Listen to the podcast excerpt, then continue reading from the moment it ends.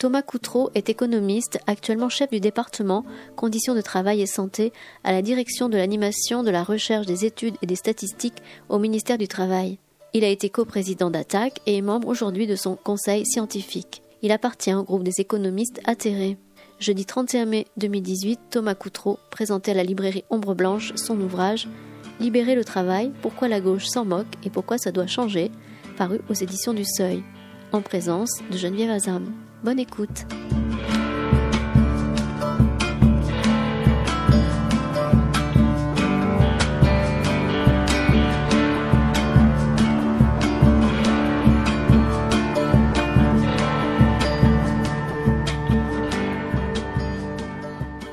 Juste un petit mot pour remercier donc Thomas Coutreau. C'est la première fois que nous le recevons à la librairie autour de son livre Libérer le travail. Le sous-titre est quand même très important, enfin on en parlera certainement, Pourquoi la gauche s'en moque et pourquoi ça doit changer aux éditions du Seuil. Et je remercie notre amie Geneviève Azam, euh, économiste. Euh, tu es toujours au comité d'attaque, voilà, la présidence d'attaque. Et merci à vous tous d'être venus ce soir.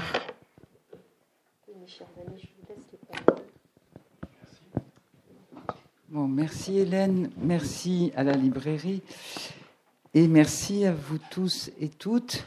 Euh, bon, je vais rapidement présenter Thomas et puis très vite lui laisser la parole euh, par rapport à, son, à ce dernier ouvrage dont le titre est en lui-même percutant, hein, puisqu'il renvoie quand même à des débats, libérer le travail.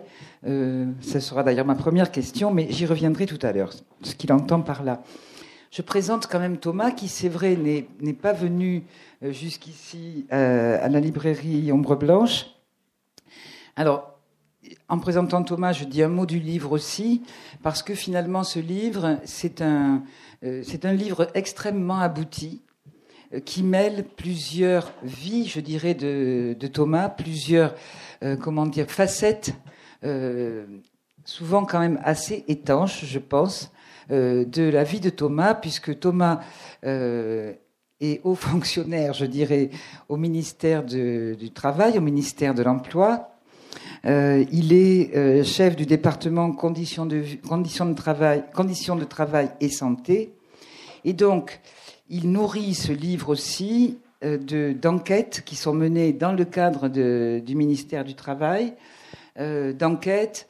Il y a tout un travail empirique euh, que nous trouvons dans ce livre et euh, qui se donne justement pour but hein, de, repenser ce qu'il appelle, ce que Thomas appelle le travail vivant. Et ça s'appuie sur toute cette recherche empirique que, que, Thomas mène avec ses équipes euh, dans le cadre du ministère.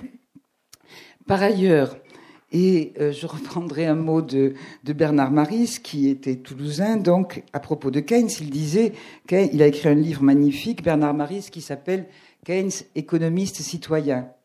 Et donc Thomas est aussi économiste citoyen, c'est une autre euh, partie de sa vie, les deux s'alimentant bien entendu, mais relativement quand même euh, coupés, économiste citoyen, dans le sens où Thomas a signé dès 1997 un appel des économistes pour sortir de la pensée unique. Donc cela fait 20 ans, pourrons-nous dire. Je ne sais pas si nous sommes vraiment sortis euh, de la pensée unique. En tout cas, il y a eu cet appel. Et euh, en 1998, à la fondation d'Attaque, euh, Thomas a rejoint Attaque euh, il est également au conseil scientifique d'attaque et il a été porte-parole de, porte-parole de l'association. Et il est membre également des économistes atterrés. Outre ces deux facettes qu'on va retrouver dans le bouquin, et donc il y a une analyse politique, d'économie politique, une analyse politique de la question du travail, il y a aussi une approche théorique. Euh, Thomas est, auteur de plus d'une dizaine de livres et quand on regarde le travail qu'a déjà effectué Thomas, on se rend compte qu'il y a quand même toujours deux grandes directions. Euh, la démocratie, hein, qui est euh, la démocratie, puisqu'il avait écrit un livre en 2005, Démocratie contre capitalisme, et le travail, avec une critique de l'organisation du travail qui est parue chez Repère euh, en 2002, et l'entreprise libérale Nouvelle utopie capitaliste, l'entreprise néolibérale 1998. Donc finalement, Libérer le travail, ce livre-là, Pourquoi la gauche s'en moque et pourquoi cela doit changer, est vraiment, je, je, trouve, l'aboutissement de toutes ces, réflexions qui ont été menées, des impasses aussi, euh, des impasses des et des défis nouveaux sans doute auxquels nous avons à faire face. Je dirais que par rapport à pourquoi la gauche s'en moque et pourquoi ça doit changer, ce qu'apporte quand même beaucoup ce livre, mais c'est une, une, des facettes que je, que je retiens particulièrement, c'est que euh, alors que la gauche a toujours pensé le travail comme étant l'outil de transformation du monde, euh, Thomas vraiment intègre dans ce livre l'idée que ce monde que nous avons, il n'est pas simplement à transformer, il est à réparer, et nous avons aussi à prendre soin réparer ce monde dans lequel nous vivons et pas simplement toujours la fuite en avant dans la transformation, toujours de la recherche de la transformation absolue. Et en réparant, nous transformons aussi. Mais il y a cette idée de réparation, de prendre soin qui est très, qui est très présente dans tous les chapitres du livre. Alors, ma première question euh, à Thomas, c'est libérer le travail. Ce titre peut être surprenant euh, nous avons été habitués à beaucoup de, livres sur la fin du travail, euh, sur le refus du salariat, sur la fin du travail. Et il est tellement surprenant d'ailleurs que ce livre a été euh, critiqué, par un journaliste de l'Express Bon, il est vrai que euh, très souvent ces livres-là n'ont pas les faveurs de l'Express, mais là, le livre a été chroniqué par euh, euh, quelqu'un de l'Express, un journaliste de l'Express, et qui, son titre dans le journal de l'Express, c'est Vive le boulot. Alors, ma question à Thomas, c'est quoi libérer le travail? Est-ce que c'est Vive le boulot? Oui, j'ai eu des, des réactions euh, fortement négatives de pas mal de, de camarades euh, quand j'aurais dit que mon livre s'appelait Libérer le travail. Euh, d'abord, je voulais l'appeler La liberté du travail. Mais l'éditeur m'a dit non, la liberté du travail, ça, ça personne ne va comprendre ce que ça veut dire. Euh, mais j'ai eu des, des, copains syndicalistes qui m'ont dit mais la liberté du travail, libérer le travail, ça c'est un mot d'ordre macroniste. C'est le patronat qui veut libérer le travail. Et je leur ai dit, euh, bah, si on pense que c'est eux qui ont le monopole de la liberté, et que nous, bah, nos valeurs, c'est autre chose que la liberté, euh, c'est la solidarité, c'est l'égalité, si on accepte ce partage euh, des valeurs entre la droite et la gauche, euh, ben, alors là, on est en plein dans le macronisme. D'ailleurs, parce que Macron, je vous, vous souvenez, il a, il a pendant la campagne électorale, il était euh, dans, une, dans une classe et il expliquait à des enfants la différence entre la droite et la gauche. Et il a dit aux enfants, c'était des enfants de maternelle, il leur a dit ben, c'est très simple, la droite, elle est pour la liberté, la gauche, elle est pour l'égalité, et moi, je suis pour les deux. En même temps. En même temps. Et donc je crois que si on accepte, et on a longtemps accepté en fait, on a intériorisé, d'ailleurs beaucoup de, euh, de, militants euh, de la gauche radicale se disent anti-libéraux. Euh, le libéralisme est pour nous l'ennemi absolu. Euh, et l'assimilation que la droite fait entre libéralisme et liberté, finalement, nous l'avons quasiment intériorisée. Et je crois que ça, c'est une, impasse complète pour euh, le mouvement d'émancipation. L'émancipation, c'est quand même bien le mouvement vers la liberté. Euh, alors, pas la, liberté de faire n'importe quoi, notamment à la planète, mais c'est quand même l'idée que nous devons être maîtres ou maîtresse euh, de, de, nos choix, de, de, nos actes, et euh, dans la responsabilité, pouvoir euh, exercer notre pouvoir d'agir, notre autonomie. C'est quand même un idéal fondamentalement de gauche, fondamentalement émancipateur. Et aujourd'hui, je pense qu'on est dans une situation insupportable du point de vue de beaucoup de travailleurs. Hein, le phénomène de la souffrance au travail qui a été beaucoup documenté sur lequel on a eu ces dernières années, euh, on peut dire, une avalanche d'ouvrages, de films, de documentaires, euh, d'articles de presse. Euh, c'est une réalité extrêmement présente et, qui concerne, alors j'essaie de donner des, chiffres dans, le bouquin à partir des enquêtes que je mène au ministère, mais qui concerne quand même une majorité de salariés, ce sentiment de, souffrance, d'impuissance, de, résignation, voire souvent, qui mènent à des, des, pathologies extrêmement sérieuses, des pathologies mentales, physiques, cardiovasculaires, musculosquelettiques, etc. Ce, ce cette, vague de souffrance au travail montre qu'aujourd'hui, il y a quelque chose qui résiste, qui souffre, mais qui résiste dans euh, l'activité de travail, l'activité quotidienne de travail de millions de travailleurs. Et il y a une aspiration à travailler autrement euh, face au déferlement des, euh, des, des, méthodes de management de plus en plus rigides, de plus en plus contraignantes, le reporting, le, la standardisation, les, euh, les scripts, les process, enfin toute cette accumulation de procédures qui rend le travail de la plupart des gens aujourd'hui insupportable, qui lui fait perdre son sens, provoque une souffrance, mais une souffrance qui est la manifestation de quelque chose de très profond, qui est le fait qu'on n'accepte pas de travailler comme ça.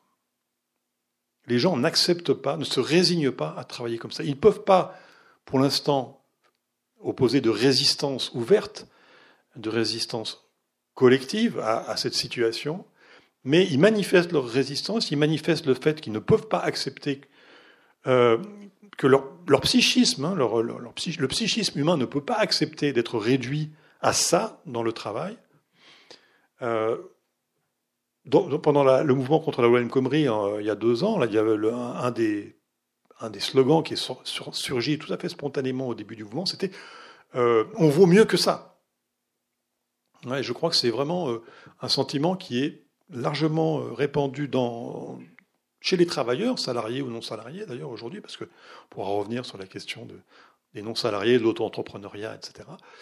Euh, sentiment qu'on ne peut plus accepter, alors comme on ne peut pas refuser non plus, donc on, tombe malade, euh, et les décompensations, les cardiovasculaires, psychiques, musculosquelettiques sont des formes de, résistance finalement du corps ou de, l'esprit, euh, de résistance par, euh, la fuite finalement, euh, face à des conditions de travail qui sont devenues inhumaines, profondément inhumaines, déshumanisantes, aliénantes. Et, donc voilà, je pense qu'on est face à un phénomène, cette radicalisation du, du terrorisme, hein, de l'organisation capitaliste du travail, qui, qui veut réduire le travailleur à, un robot, à une machine, à un être euh, entièrement contrôlé, contrôlable et contrôlé, euh, bah, ce mouvement-là, cette radicalisation de ce mouvement-là, elle se heurte à, au fait que c'est pas possible. les êtres humains ne peuvent pas vivre comme ça. Et, donc, moi, mon bouquin, c'est essayer de comprendre comment, à partir de cette euh, souffrance, à partir de ce mouvement qui est quelque chose de très profond dans, la, société française, mais pas seulement française, hein, c'est quelque chose qu'on trouve dans, dans, tous les pays du monde aujourd'hui, comment est-ce qu'on pourrait reconstruire un pouvoir d'agir collectif? Comment est-ce qu'on pourrait faire de cette question-là, du travail et de sa souffrance, une question politique, une question euh, euh, qui donne lieu à l'action collective, à la reconstruction du rapport de force. Et c'est vraiment cette question de la liberté hein, qui est au cœur, euh, qui est au cœur de, de cette souffrance, hein, le déni de la liberté et la reconquête de la liberté qui me semble être euh, essentiel si on veut reconstruire un, projet émancipateur en partant du réel, en partant de ce que vivent les gens au quotidien. En partie, mais j'y reviendrai un petit peu. Alors peut-être pour, pour préciser encore ta, démarche, dans ton livre, tu dis euh, que dans la gauche, tu sépares une gauche qui est euh, avec le travail, et non, une, gauche qui est contre le travail et une gauche qui est sans le travail. Bon, et tu, as énormément de développement sur le fait qu'il s'agit de libérer le travail vivant. Alors ça, j'aimerais que tu expliques, que tu reviennes sur cette euh, question du travail abstrait, travail concret, travail vivant, et la gauche contre le travail et la gauche avec le travail, parce que c'est la deuxième, c'est le sous-titre du, du livre finalement. Oui, alors je, quand j'ai travaillé euh, sur le bouquin, je me suis dit, on doit quand même. Moi, je fais partie d'une gauche, disons, euh, euh, autogestionnaire, non autoritaire, anti voilà, anti-stalinienne. J'étais trotskiste autrefois. Bon.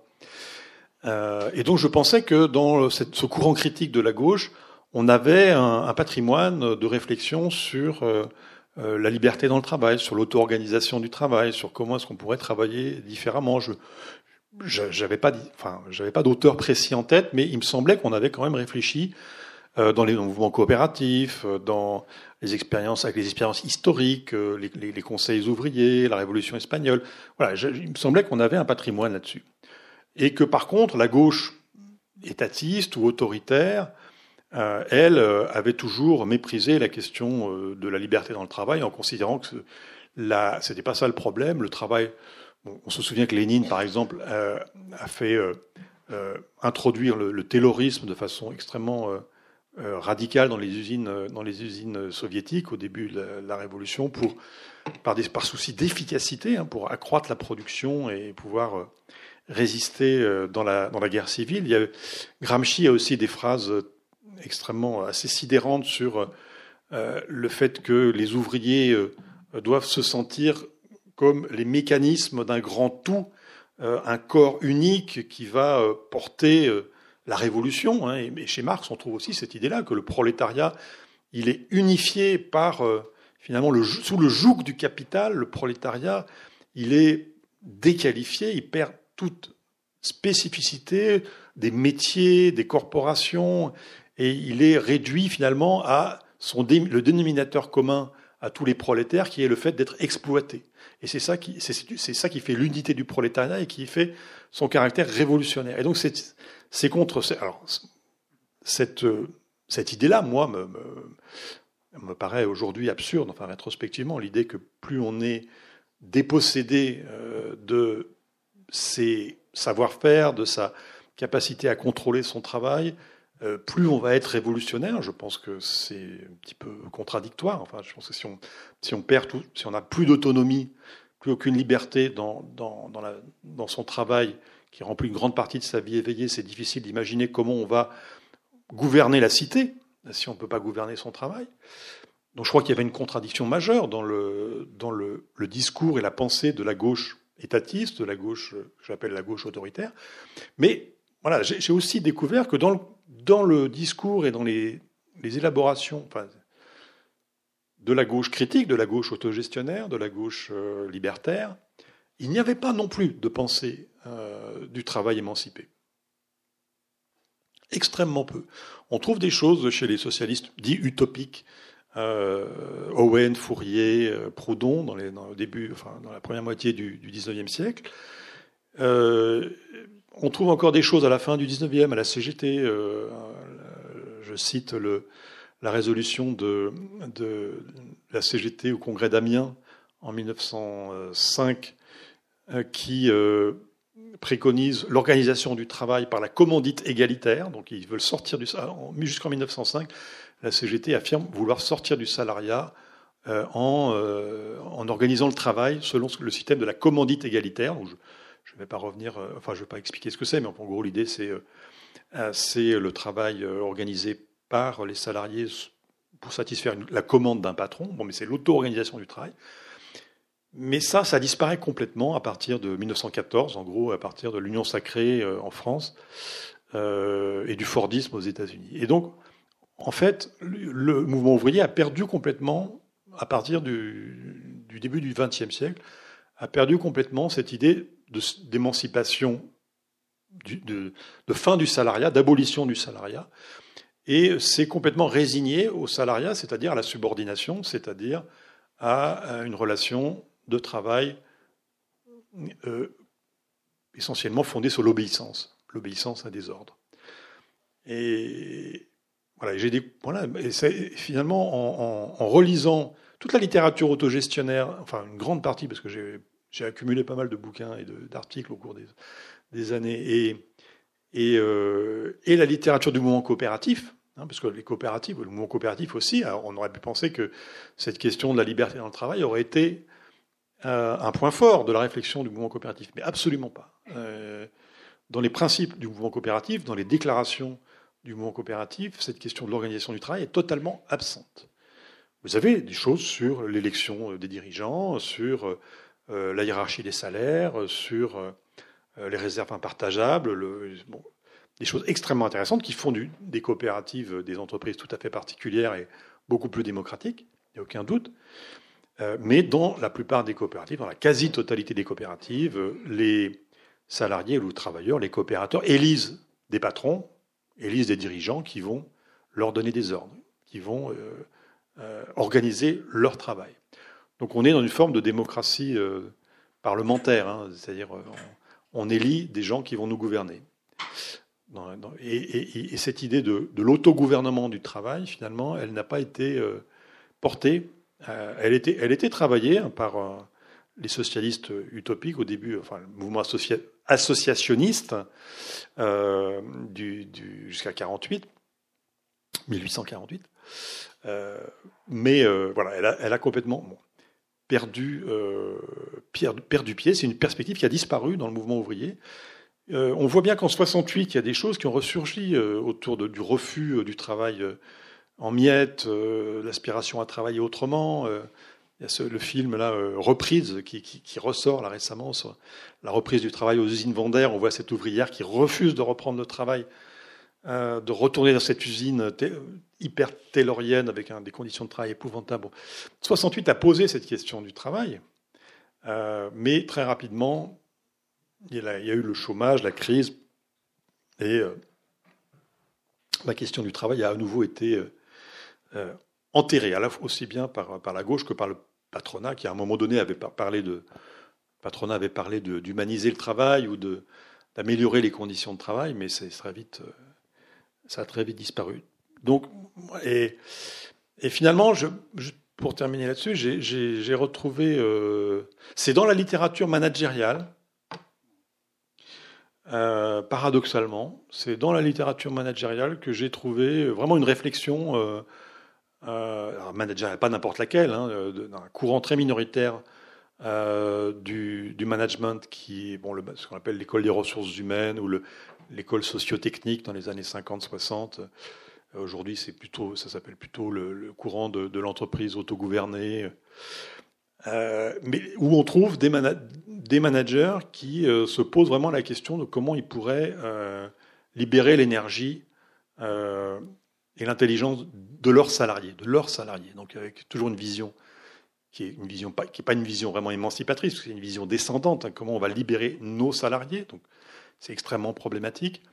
Mais par contre, du point de vue de la réflexion sur les, techniques d'organisation du travail qui permettent cette euh, prise de, pouvoir des, opérateurs, des, salariés de base sur leur propre travail, là on a des réflexions tout à fait intéressantes et tout à fait nouvelles, je pense, historiquement.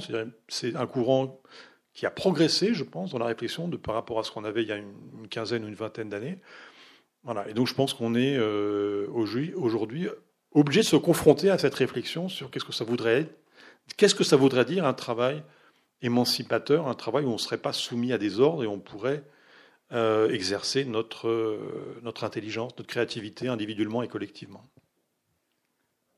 Bon, alors peut-être pour aller dans des choses plus, très, plus concrètes avec des exemples, euh, sur cette séparation que tu fais, que tu, que tu analyses bien entre travail abstrait, travail concret, peut-être je te demanderai de, reprendre ce que tu dis dans ton livre sur la demande qui est souvent formulée par des femmes en particulier à travail égal, salaire égal. Parce que ça, tu déconstruis cette revendication, non pas euh, sur le fond, OK, à travail égal, salaire égal, mais sur l'insuffisance vraiment et ce que révèle une telle, une telle demande.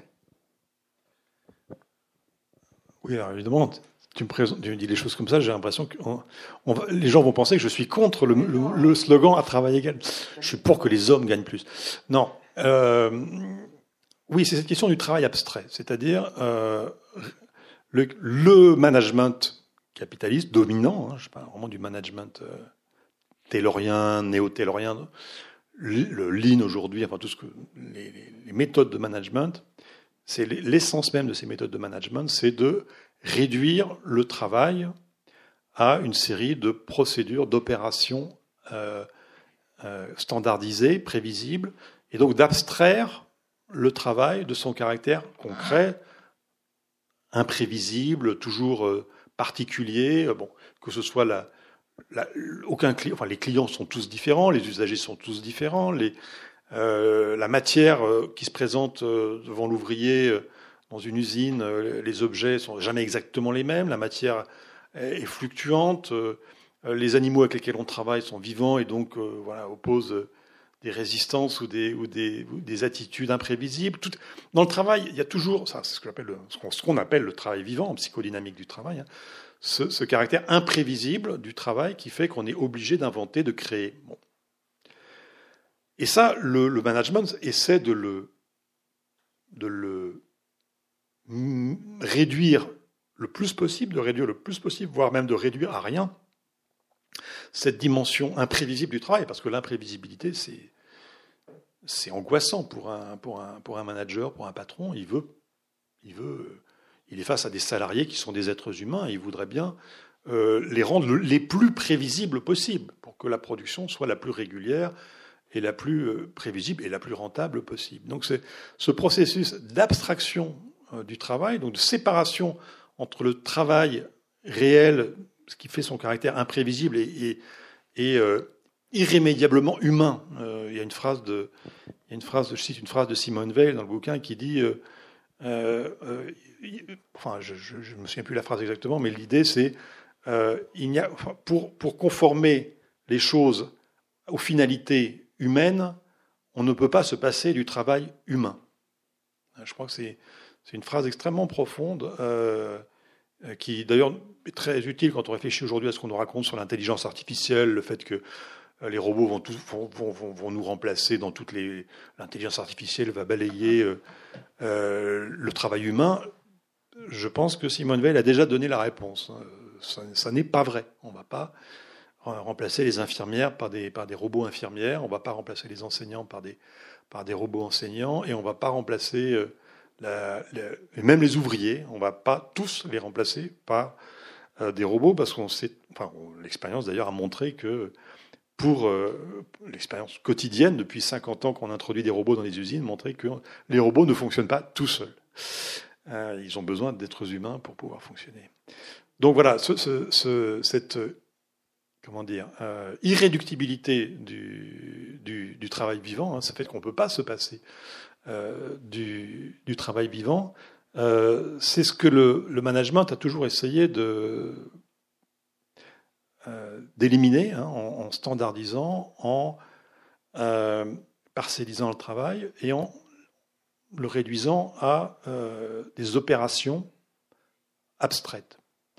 Et quand on dit, alors je reviens donc à, la question euh, du, de l'égalité euh, à travail égal, salaire égal, les grilles de classification, par exemple, ben, pour, savoir qu'est-ce que c'est qu'un travail égal à un autre travail.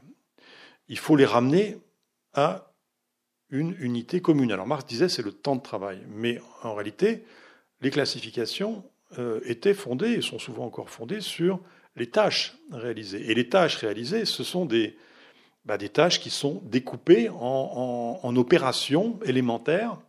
Hein, ce processus d'abstraction est nécessaire pour poser l'égalité entre deux, deux types de, de travail. Hein. Ton travail est égal à mon travail, ça veut dire que nous, avons, nous pouvons les comparer, nous les avons réduits à des opérations élémentaires, et nous pouvons dire elles sont identiques. Et si on accepte, euh, donc on a toujours accepté, le, salarié a toujours accepté cette logique de l'abstraction du travail, puisque c'était la seule manière, en tout cas la seule manière qu'on concevait, de pouvoir en négocier la valeur. Négocier le salaire, négocier la valeur du travail, ça supposait de pouvoir le réduire à quelque chose de d'abstrait, de comparable, pour pouvoir le chiffrer et lui dire une heure égale une heure de travail abstrait, indifférencié, égale de francs, d'euros, etc. Et donc, quand on dit à travail égal, salaire égal, évidemment, il y a une aspiration à l'égalité qui est fondamentalement euh, progressiste et nécessaire, et en même temps, il y a une acceptation de l'abstraction du travail dans cette formule. On accepte que notre travail soit abstrait, euh, soit détaché de ce qui en fait le caractère vivant, le caractère imprévisible, le caractère non égal, finalement. et on, on, intériorise finalement la, logique d'abstraction qui est celle de la valeur, qui est celle du capital. Et je donne un exemple dans le bouquin d'une de, revendication euh, d'une association d'infirmières, enfin, une association professionnelle d'infirmières en France, euh, qui euh, a revendiqué la définition d'un, c'est un, un, dictionnaire, c'est pas un dictionnaire, c'est un, manuel décrivant les, toutes les opérations, tous les, euh, tous les gestes techniques euh, que réalisent les infirmières. Donc on a un manuel des gestes techniques qui, sont qui, sont, euh, qui a été mis en place avec la collaboration des infirmières, qui permet de, de chiffrer, d'objectiver, entre guillemets, le travail, mais pas le travail en fait, les gestes, hein, les gestes que font les infirmières lors des soins qu'elles apportent, mais qui met de côté complètement ce qui fait le caractère euh, unique du travail de, l'infirmière, c'est sa relation avec, son ou ses patients. C'est le care, hein, c'est la, façon dont les, infirmières, les, professionnels de santé apportent du soin, apportent ce souci de leurs patients. C'est ce qui est pour beaucoup dans la relation thérapeutique, hein, peut-être même euh, l'essentiel de la relation thérapeutique. Et ça est complètement évacué dans cette logique techniciste où on va recenser et, quantifier des gestes et donner une valeur à des gestes euh, purement, purement techniques. Et pourquoi les infirmières avaient accepté de rentrer dans cette démarche-là? C'était l'idée de pouvoir euh, faire reconnaître la technicité de leur métier par rapport aux médecins. Parce y a toujours cette, cette hiérarchie euh, très forte à l'hôpital entre les médecins et les infirmières. Et donc, du point de vue des infirmières, c'était faire reconnaître la technicité, le caractère vraiment scientifique, complexe de leur travail, de faire cette description des gestes finalement techniques auxquels elles, procédaient dans leur travail. Et à mon avis, ça va complètement contre la reconnaissance de ce qui est vraiment euh, et de ce qui est la richesse du travail de l'infirmière, qui est bien au-delà, qui comporte bien sûr des gestes techniques, mais qui va bien au-delà de ça. C'est-à-dire qu'il y a une part qui n'a pas de prix, qui n'est pas mesurable, et qu'on ne peut pas réduire. Bon, non, je, ne suspecte pas du tout. Je ne voulais pas dire que tu étais contre un travail égal, salaire égal, mais j'ai trouvé que dans le livre, la démonstration justement euh, de la limite de cette, euh, revendication qui apparaît effectivement comme émancipatrice, puisque c'est la question de l'égalité, euh, évacue justement toute cette partie euh, du travail concret. Mais bon, tu as parlé de Simone Veil, que tu cites euh, abondamment dans ton livre, euh, sur laquelle tu t'es appuyé. Euh, tu parles aussi beaucoup aussi d'un livre de Bruno Trentin, La Cité du Travail. Alors Bruno Trentin, donc c'est un économiste italien, un syndicaliste économiste italien. Et c'est très intéressant la référence à Bruno Trentin parce que je crois que par rapport à la gauche, qui est je ne dis pas de bêtises, contre le travail ou sans le travail, il me semble que euh, Bruno Trentin, il, euh, il apporte autre chose, qu'il n'y avait pas obligatoirement euh, dans le mouvement coopératif. Il est vraiment dans une posture de critique du productivisme de la gauche. Et ça, donc, dans cette gauche italienne, ça, y est, ça a été présent avant que ça ne soit dans la gauche française. Une partie euh, de la gauche italienne, c'est ailleurs allé sans doute avec le fait que cette gauche italienne a, été beaucoup plus critique avant la gauche française de tous les systèmes socialistes autoritaires. Parce que je pense que ça passait par la critique de la division du travail, du taylorisme, que la gauche, dans, son ensemble, hein, même la plus radicale, ne remettait pas vraiment en cause. Et c'est là l'apport fondamental de Simone Veil dans les années 30, au moment où se mettait en place le taylorisme, où toute la gauche acclamait euh, les possibilités du taylorisme en termes de productivité, de rentabilité, de progrès, c'était progressiste que de défendre le taylorisme, elle s'opposait euh, évidemment à cela. mais la question que je voulais te poser est la suivante, c'est que aussi bien Simone Veil que, me semble-t-il aussi, Bruno Trentin interrogent dans leur, dans leur, dans leur travail bon, cette souffrance au travail, d'abord Simone Veil, elle l'a vécue. Elle l'a expérimentée, puisqu'elle est allée dans l'usine non pas comme les établis ont pu le faire euh, dans les années 70, ce qu'on ce qu'on se remémore aujourd'hui pour faire de la propagande, elle y est allée comme expérience philosophique pour ressentir, éprouver ce qu'était le travail concret, l'épreuve de la souffrance et comment ce travail-là marque indélébilement le corps et l'esprit des travailleurs et les enchaîne finalement. Mais une de ces, euh, une de ces conclusions à, Simone Veil, je crois aussi, il me semble avoir lu chez Bruno Trentaine à la Cité du Travail, c'est que l'entreprise, telle qu'elle est, à supposer même qu'elle ne soit plus capitaliste, par sa taille même, et ça c'est assez, tu le développes pas dans le livre, par sa taille empêche empêcherait toute possibilité démocratique. Et Simone Veil en vient à dire il faut pour bien entendu, se défaire du terrorisme et également déconcentrer les entreprises. Il faut aller vers un système avec de beaucoup plus, des unités de production plus petites qui seules vont permettre à la reconnaissance du travail concret et au travail concret vivant de se manifester. Donc je voudrais, je te pose la question parce que ça, ce n'est pas évoqué. Ce qui, est très fort dans le livre, c'est la critique du taylorisme, euh, du, management euh, très productiviste, etc. En revanche, cet, effet de taille par rapport aux entreprises que nous avons aujourd'hui, bon voilà, je te pose la question. Oui. Euh, je pense que c'est euh, un vrai problème. Il est certainement beaucoup plus difficile euh, de penser une démocratie euh, dans des entreprises, une démocratie productive, un travail démocratique dans des entreprises de grande taille. Et on voit bien aussi que dans des pays de grande taille, c'est plus difficile que dans des petits pays. Les, les, pays scandinaves, par exemple, qui sont qui continuent à être, malgré des reculs importants, mais continuent à être relativement euh, à nous des, des modèles, euh, enfin en tout cas des expériences plus avancées de, de vie démocratique, euh, sont aussi des petits pays. Donc il y a probablement une difficulté particulière liée à la taille. Mais je ne suis pas sûr que ce soit absolument. je ne suis pas sûr que ce soit aussi impossible que ça. et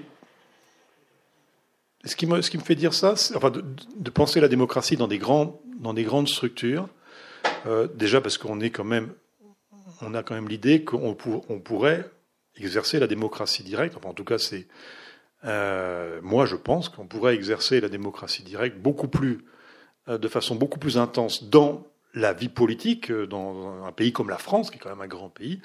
On pourrait concevoir des systèmes alliant euh, démocratie représentative, enfin disons représentation, parce que j'aime pas le mot démocratie représentative, alliant représentation, des formes de représentation et des formes de démocratie directe de façon beaucoup plus dynamique et, beaucoup plus démocratique que, ce qu'on connaît aujourd'hui. Je ne veux pas rentrer dans, le détail, enfin, dans ce que je veux dire par là, mais au niveau des organisations productives, on a, euh, dans les, avancées récentes de la, de la, de la réflexion sur l'entreprise autogouvernée, on a des modèles organisationnels euh, qui peuvent fonctionner à une très grande échelle, donc qui peuvent fonctionner y compris pour des grands groupes multinationaux euh, ou des grands groupes euh, nationaux, par exemple la SNCF ou EDF. On pourrait très bien imaginer les organiser. C'est un peu le système, je ne sais pas si vous connaissez la, sociocratie. ça, c'est des, systèmes organisationnels qui ont 20 ans, qui, ont été conçus dans les, dernières décennies. Qui sont encore embryonnaires, qui sont encore émergents. Il y a encore peu d'expériences euh, à grande échelle. Mais, mais sur le plan euh, des principes, sur le plan théorique, on a là des systèmes euh, d'organisation des organisations qui, sont, qui me semblent tout à fait innovants parce qu'ils ils permettent de, de, concevoir des structures où il y, a, il y a une cohérence globale parce qu'il y a un, sommet et, des niveaux d'organisation. Ce pas des niveaux hiérarchiques, c'est des niveaux d'organisation différents. Euh, donc il y a des niveaux d'organisation différents qui font qu'il y a une cohérence globale qui peut être assurée par le niveau d'organisation supérieur. Euh, mais il n'y a pas de hiérarchie au sens où les niveaux d'organisation inférieurs participent à la, directement et de façon effective euh, au gouvernement des niveaux d'organisation supérieurs. Est-ce que tu as des exemples par exemple? Est-ce que tu as des exemples concrets de... Alors, oui, il y a des associations qui, fonctionnent comme ça. Bon, je crois que les colibris fonctionnent comme ça. Il y a, alors, c'est peut-être pas un très bon exemple parce qu'on a, mais on a une personnalité euh, euh, charismatique euh, qui, assure un petit peu le. Et donc, c'est une des limites de ces modes d'organisation aujourd'hui, c'est que souvent ils sont décrétés par une, par une personnalité charismatique. Et après, bon, ça semble fonctionner assez bien dans, dans un certain nombre de cas. Mais euh, en tout cas, sur le plan théorique, je, je, je, je crois vraiment qu'on manque aujourd'hui. Il y, il, y a, des entreprises qui fonctionnent comme ça euh, depuis, depuis euh, pas mal d'années, donc avec des succès économiques euh, non négligeables. Euh, après, on manque d'études vraiment euh, indépendantes et d'études, parce qu'on a des, a des récits des fondateurs de ces entreprises qui sont très enthousiasmant et très euphorique, mais on manque d'études réellement critiques ou indépendantes pour voir comment, comment ça fonctionne en fait. Donc moi, je, je, je, suis assez enthousiaste par rapport, à, parce que je trouve que sur le plan théorique, on a des modèles là qui sont, euh, qui me semblent innovants, séduisants. Et je veux dire, l'analogie, alors je reprends dans le bouquin, le, j'ai relu René Passet parce que je pense que euh, ce que dit René Passet sur euh, l'émergence de l'auto-organisation des systèmes vivants euh, comme une, bonne analogie pour concevoir des systèmes économiques démocratiques et soutenables, je pense que là, on a, on a une illustration dans ce type de, structure d'entreprise autogouvernée. On a une illustration de ce que peut être, de ce que peut être une organisation qui s'inspire des principes de l'auto-organisation du vivant, hein, c'est-à-dire les principes, en gros, c'est on a euh, euh, des systèmes emboîtés, on a des niveaux d'organisation, bon, niveaux d'organisation du vivant, hein, la cellule, euh, l'organe, l'organisme, la biosphère, enfin, ce sont des niveaux d'organisation emboîtés où chaque niveau est indépendant des autres, mais interagit avec les autres. Et donc René Passet explique bien dans euh, René Passet, qui est un des fondateurs d'Attaque et un des, le premier président du conseil scientifique d'Attaque, dans son bouquin L'économique et le vivant, montre bien comment euh, les, ça j'ai redécouvert ça, j'ai relu ça récemment et je me suis aperçu à quel point j'avais sous-estimé la, fécondité de cette, approche, montre bien comment on peut concevoir la société euh, et donc l'économie non plus comme une machine, euh, une machine, euh, une mécanique commandée d'en haut avec un programme qui fait tourner les rouages de la mécanique, mais comment on peut concevoir la société ou l'économie ou l'entreprise comme un organisme vivant avec des niveaux d'organisation euh, euh, emboîtés et, euh, et, des interactions fécondes entre ces niveaux d'organisation? Et ça, je crois qu'il y a vraiment une piste. Alors, je je te dis pas que voilà, les problèmes sont résolus et qu'il n'y a, plus qu'à mettre en œuvre ces, approches-là. Mais je pense qu'on a vraiment des pistes nouvelles et intéressantes du point de vue de, du point de vue écologique, quoi, parce qu'on est, on est vraiment dans un nouveau paradigme. On rentre dans un nouveau paradigme qui est plus le paradigme, voilà, de la domination, mais qui est un paradigme de l'émergence, de, de, de, la vie. donc, si on veut si on veut maintenir, préserver et, sauvegarder la vie sur la planète, c'est peut-être pas mal de réfléchir comme ça. Bon, peut-être une dernière question avant de, faire passer le micro. Euh, malgré tout, dans ton livre, tu donnes des, des, des, exemples hein, de cette euh, nouvelle politique du travail vivant. Peut-être tu peux en donner un euh, pour, pour après pouvoir lancer, pouvoir lancer le débat. Juste un point provocateur tout ce que tu viens de dire sur l'auto-organisation du vivant, etc., etc. Euh, moi, je le partage, enfin, je le partage, mais on pourrait te dire, tu, es en partie une des responsables de ma, de ma conversion à ce paradigme. Je sais, oui, mais, euh, mais on pourrait te dire quand même, et tu le cites d'ailleurs dans le livre, que c'est un peu hayekien tout ça. Parce que ce principe d'auteur Hayek, alors on va, il va expliquer, euh, Hayek était un penseur, un des penseurs du néolibéralisme que nous nous attachons à déconstruire depuis euh, une, trentaine d'années, en tout cas pour Attaque et pour d'autres. Et il est vrai que, bon, tu cites Hayek, et ce que tu viens de dire, bon, je pense que c'est bien de le préciser pour que justement ce soit bien compris, non pas dans le sens, euh, dans le sens dans lequel on a parfois compris à tort Hayek. Voilà. Hayek, Alors oui, donc Friedrich, Friedrich Hayek, c'est un, un, philosophe et économiste autrichien euh, euh, enfin, théoricien, d'abord c'est un théoricien, et c'est un, remarquable théoricien, mais c'est aussi un, idéologue de l'ultralibéralisme. C'est ce qui fait euh, le caractère un peu difficile du personnage, c'est-à-dire qu'il c'est un très très grand théoricien, et en même temps c'est un ultralibéral fanatique. Euh, bon, donc c'est le, le, il, était, il avait sa théorie, c'était ce qu'il appelle la catalaxie, c'est-à-dire L'idée de la catalaxie, c'est que si on s'occupe de rien, tout va bien se passer. Et euh, c'est l'idée que le, le, le c'est vraiment l'idée de l'auto-organisation spontanée. La société est comme un organisme vivant, on doit la laisser s'auto-organiser spontanément.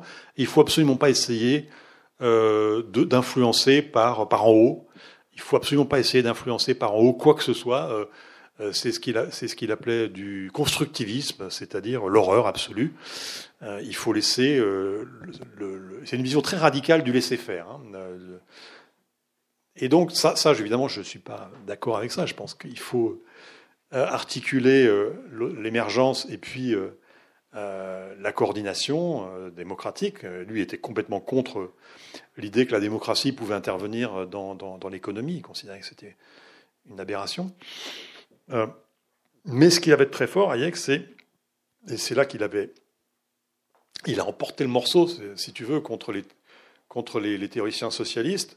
Les théoriciens du socialisme, dans les années 30, il y a eu un grand débat sur est-ce qu'on peut planifier l'économie est-ce, qu'on peut, est-ce que la planification centrale de l'économie, c'est, euh, c'est possible? Est-ce que c'est efficace? Et très paradoxalement, les, théoriciens euh, du libéralisme classique, euh, comme Valras et, d'autres, en fait, leur théorie aboutissait à la conclusion qu'on pouvait très bien planifier centralement l'économie. Ça posait aucun problème, il suffisait juste d'avoir un commissaire-priseur, enfin, ce qu'il un commissaire-priseur, quelqu'un qui centralement faisait euh, demander aux acteurs, aux, acteurs économiques d'annoncer les prix auxquels ils étaient prêts d'acheter, ils étaient prêts à acheter les biens et les services, et puis aux producteurs d'annoncer les prix auxquels ils étaient prêts à produire les biens et services, et puis on, on pouvait euh, confronter euh, comme ça par, par une autorité euh, d'en haut, confronter les, les offres de prix et les demandes de prix, et puis finalement aboutir à un équilibre de marché. Et donc les, socialistes se revendiquaient de la théorie économique libérale pour dire nous ce qu'on fait c'est simplement euh, faire, faire fonctionner le marché pur et parfait, mais de façon politiquement centralisée. C'est exactement le même mécanisme que vous décrivez dans le, et ils avaient raison, en fait. C'était... Mais, sauf que Hayek dit, mais le libéralisme, c'est une absurdité. Euh, le libéralisme classique, c'est une absurdité. C'est pour ça qu'il était, on a dit que c'était le néolibéralisme, Hayek. Euh, parce qu'en fait, euh, on ne peut pas savoir, personne ne peut savoir, personne ne peut avoir connaissance de toutes les informations qui sont disséminées dans, auprès des, acteurs, des producteurs, des, entrepreneurs, des salariés, des travailleurs, Chacun a une, connaissance très partielle euh, de, la situation et est en mesure de réagir localement de façon très efficace aux variations euh, de, la situation, du marché, des demandes des clients, etc. Mais euh, la plupart du temps, cette information, elle est soit tacite, c'est-à-dire que les gens ne la connaissent même pas consciemment, ils l'utilisent, ils, ont incorporé des formes de réaction, mais ils ne peuvent pas les verbaliser. Et en plus, même s'ils pouvaient les verbaliser, même s'ils pouvaient communiquer ces informations à un planificateur central, ils ne voudraient pas le faire parce qu'ils n'auraient pas intérêt à le faire. Et ça, c'est ce que l'expérience soviétique a montré en, grande, en grandeur nature. Hein, les, entreprises soviétiques ne disaient pas la vérité au plan. Elles sous-estimaient toujours leur capacité de production, de façon à ne pas avoir des objectifs trop ambitieux à atteindre, etc. Donc voilà. Et Hayek, il a gagné en fait la bataille théorique contre les, socialistes. Il a prouvé, euh, d'une façon qui est, à mon avis, euh, irréfutable, euh, la supériorité de la coordination décentralisée par le marché sur la, sur la, coordination centrale par le plan. Ce qui ne veut pas dire qu'il ne faut pas des mécanismes de coordination, mais ça ne peut pas être des mécanismes de coordination détaillés comme, c'était imaginé dans la planification soviétique. Et cette victoire de Hayek, on a, s'en est jamais remis en fait. Euh, euh, on, a toujours beaucoup de mal avec l'idée de marché. Euh, aujourd'hui, il n'y a plus grand monde qui dit qu'il faut supprimer le marché, et pourtant, on a toujours beaucoup de mal à, admettre que le marché peut être un mécanisme de coordination efficace et même nécessaire à condition d'empêcher. Alors, ce, à quoi Hayek était, sur quoi il s'était complètement planté, c'est-à-dire qu'il n'avait absolument pas vu où il ne voulait pas voir euh, que l'économie capitaliste, elle fonctionnait à la centralisation du capital et pas du tout à la concurrence. Hein. L'économie capitaliste n'est pas une économie de concurrence, c'est une économie de monopole et, de plus en plus. Hein. Marx l'avait très bien vu. On est, on est aujourd'hui avec un capitalisme de monopole encore plus concentré, enfin plus concentré que jamais. Hein. Et chaque nouvelle crise apporte euh, une nouvelle vague de concentration, de fusion-acquisition. Et donc, l'idée du marché euh, défendue par Hayek était une idée euh, qui s'appliquait pas au capitalisme réellement existant. Mais, euh, mais sur le plan théorique, effectivement, je pense qu'il avait absolument raison. enfin, absolument. En tout cas, dans sa réfutation de, de la planification. Donc, et je pense, j'en ai discuté avec Cédric Durand, un, copain économiste marxiste, qui, qui, lui, il m'a dit ton bouquin est génial, mais quand même, ce que tu dis sur Hayek, là, là, ça fait mal. Quoi. Il y a encore des trucs qui, sont. Qui sont euh, mais, je pense qu'il faut reconnaître euh, à la fois les mérites et les limites de, la, pensée, euh, de la pensée libérale. Il y a des choses à, il y a des choses à en tirer. Quoi. Alors, juste dernier mot, une expérience. Voilà. Alors, ouais, moi, j'aime bien citer l'expérience de, de Buurtzorg, donc l'association néerlandaise qui, qui, organise les soins à domicile aujourd'hui de façon très majoritaire aux Pays-Bas. Donc, c'est une association qui a été créée il y a 10 ans, 12 ans, euh, par un infirmier qui supportait plus la façon dont le travail était organisé dans les soins à domicile. Donc, aujourd'hui, dans les soins à domicile, en France, comme dans la plupart des pays, c'est un travail extrêmement taylorisé, ce qu'on appelle la télégestion, avec des temps de, euh, un minutage, très, un décompte très précis des temps opératoires des infirmières. Un pansement, c'est 5 euh, minutes 30, une piqûre, c'est 3 minutes 50, euh, un changement de, voilà, un changement de, pansement, etc. Tout est minuté, et puis l'infirmière, quand elle arrive au domicile du patient, elle pointe. il, y a une, pointeuse électronique, c'est la télégestion, donc pointeuse électronique euh, à l'entrée du domicile, elle doit pointer à la sortie, et à la sortie, elle doit aussi euh, euh, entrer dans, le, système les médicaments et les actes qu'elle a réalisés. bon. donc c'est le reporting en, en, continu et la mesure, la mesure en continu de, des déplacements et des temps utilisés par les infirmières, ce qui fait qu'elles n'ont plus le temps de discuter avec les patients, de, d'apporter le minimum d'humanité dans, le, dans, leur, dans leurs relations. Et on voit bien dans les EHPAD aujourd'hui, c'est ce que disent aussi les, aides-soignants et les infirmières dans les EHPAD, euh, ils, ont, ils sont aussi soumis à ce type d'organisation de, plus en plus euh, du travail, et on voit la crise, le refus d'ailleurs, le refus du travail. Maintenant, les directeurs d'EHPAD, on a vu des reportages récemment, les directeurs d'EHPAD ne trouvent plus de personnel pour travailler comme ça. Euh, il y a une pénurie, mais absolue de, de gens qui acceptent de travailler comme ça dans, les, EHPAD auprès des personnes âgées. Et donc cet infirmier a dit on ne peut plus continuer à travailler comme ça, donc il a, il a créé une association à partir de rien et euh, qui fonctionne selon un principe complètement différent, avec donc des groupes euh, autogérés euh, d'infirmières, d'infirmiers ou d'infirmières, mais c'est quand même très majoritairement des femmes, qui vont prendre en charge les patients sur un quartier et donc s'organiser comme elles veulent. Pour, il, y a il y a les ordonnances médicales qu'il faut, il faut faire les, il faut faire les soins techniques qui sont demandés par les médecins, mais c'est souvent des personnes qui sortent de l'hôpital, qui sont en hospitalisation à domicile ou des personnes dépendantes.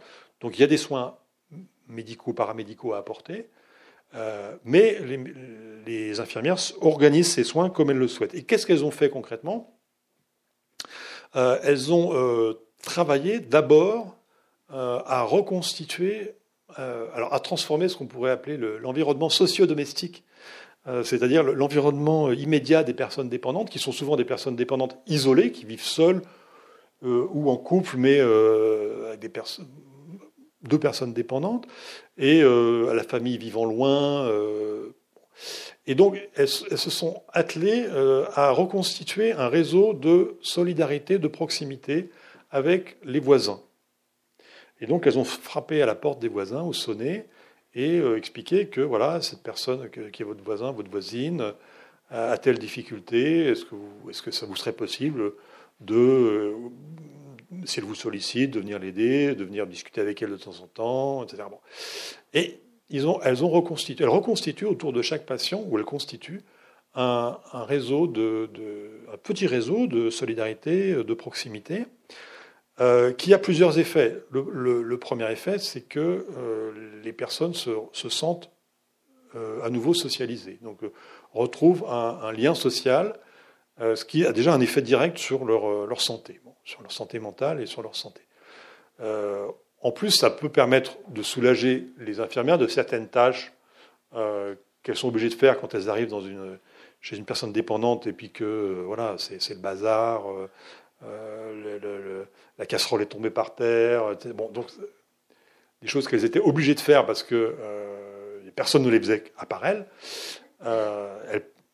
il y a d'autres personnes qui peuvent aider les, personnes dépendantes à les faire. Et donc, elles peuvent se concentrer sur euh, à la fois la relation, le relationnel avec la, personne dépendante et les gestes techniques. Euh, et il y a eu donc, alors, en quelques années, 80% euh, des infirmières néerlandaises sont passées du système classique au système Buurtzorg. Aujourd'hui, Buurtzorg emploie plus de 10 000 infirmières, c'est 80% des infirmières de soins à domicile aux Pays-Bas. Il y a eu une véritable désertion du système classique vers ce système d'équipe autogouvernée. Et alors la sécurité sociale s'est inquiétée euh, en disant mais attendez qu'est-ce que ça va nous coûter? Et donc ils ont missionné euh, un cabinet, euh, je crois que c'est KPMG, je crois, pour faire un audit économique de, ce nouveau système.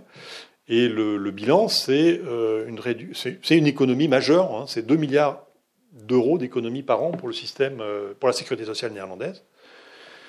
2 milliards d'économies par an, c'est-à-dire l'échelle de la France, il faudrait multiplier par 4. Hein. Euh, parce qu'il y a une réduction de 30% des taux de réhospitalisation et il y a une réduction de moitié de la durée des soins concrètement, les patients euh, redeviennent autonomes beaucoup plus vite parce qu'ils ont, euh, ont retrouvé un pouvoir d'agir, une capacité, une, vie sociale locale.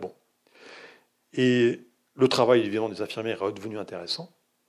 Euh, elles ont le, temps de pouvoir s'occuper, de pouvoir être dans une relation de soins, vraiment. De, Alors, après, chaque fois que je présente cet exemple, j'ai des réactions je ne sais pas si je vais en avoir aujourd'hui. L'autre jour, j'ai eu une réaction très violente d'une personne qui est partie de la salle en me disant Mais c'est insupportable ce que tu nous dis là. Euh, j'étais vraiment euh, surpris de ça. Mais elle m'a dit, elle dit mais, mais tu te rends compte, euh, là, ce que tu dis, c'est qu'il faut remplacer le. On remplace le travail des professionnels par du travail bénévole, mais c'est scandaleux ce que tu dis là. Bon, voilà, c'est, je vous dis le, le genre de débat que ça peut susciter. Mais moi, je trouve que c'est une histoire intéressante. Bon, je pense qu'on va, on va pouvoir euh, maintenant poursuivre avec le micro qui va circuler dans la salle. Juste dire que d'habitude, Si je comprends bien, hein, d'habitude, on se demande ce que, fait le, travail. Alors on dit, par exemple, il, libère. Alors, s'il il libère, il faut s'approprier les moyens de production. Mais s'il il libère pas, s'il aliène, alors là, il faut un revenu de travail pour tout le monde, il faut s'en débarrasser, il ne faut pas travailler. Donc d'habitude, on interroge le travail selon ces deux euh, problématiques. Ou bien il aliène, ou bien il libère. Mais vous, j'ai l'impression que vous vous demandez quelle est la nature même du travail dans son essence en quelque sorte. Et pas ce qu'il fait, mais ce qu'il est. Et alors vous dites, qu'est-ce qu'il est le travail? Là vous parlez des, services, d'accord, mais le travail, ce qu'il est, il produit, mettons. Hein ah, il produit par exemple des marchandises. Est-ce que vous allez jusqu'à remettre en question le système des marchandises? Non, je ne remets pas en question le système des marchandises. Euh, j'ai expliqué pourquoi je pensais que le marché euh, était une institution euh, utile, à condition qu'elle soit cadrée socialement, organisée. et donc, mais là où vous avez raison, c'est cette idée que le, travail n'est pas ni enfin, aliénant par nature, ni émancipateur par nature. Le travail, c'est euh, l'activité de, transformation du réel à laquelle nous sommes obligés de nous confronter pour euh, reproduire les conditions de notre vie individuelle et collective. Donc ça, c'est une activité à laquelle nous ne pouvons pas échapper. Euh, et ce que je dis, c'est que c'est une activité qui est tellement essentielle pour, pour les êtres humains euh, mais qui en même temps est tellement et de plus en plus aliénante dans le système euh, néolibéral dans lequel nous sommes, euh, qu'il y a là un, un nœud finalement, et je dirais, Castoriadis, disait la, la contradiction essentielle du capitalisme, elle est là, elle est dans le fait que le capital a besoin de mobiliser l'intelligence des travailleurs, et en même temps, il ne peut pas mobiliser l'intelligence des travailleurs.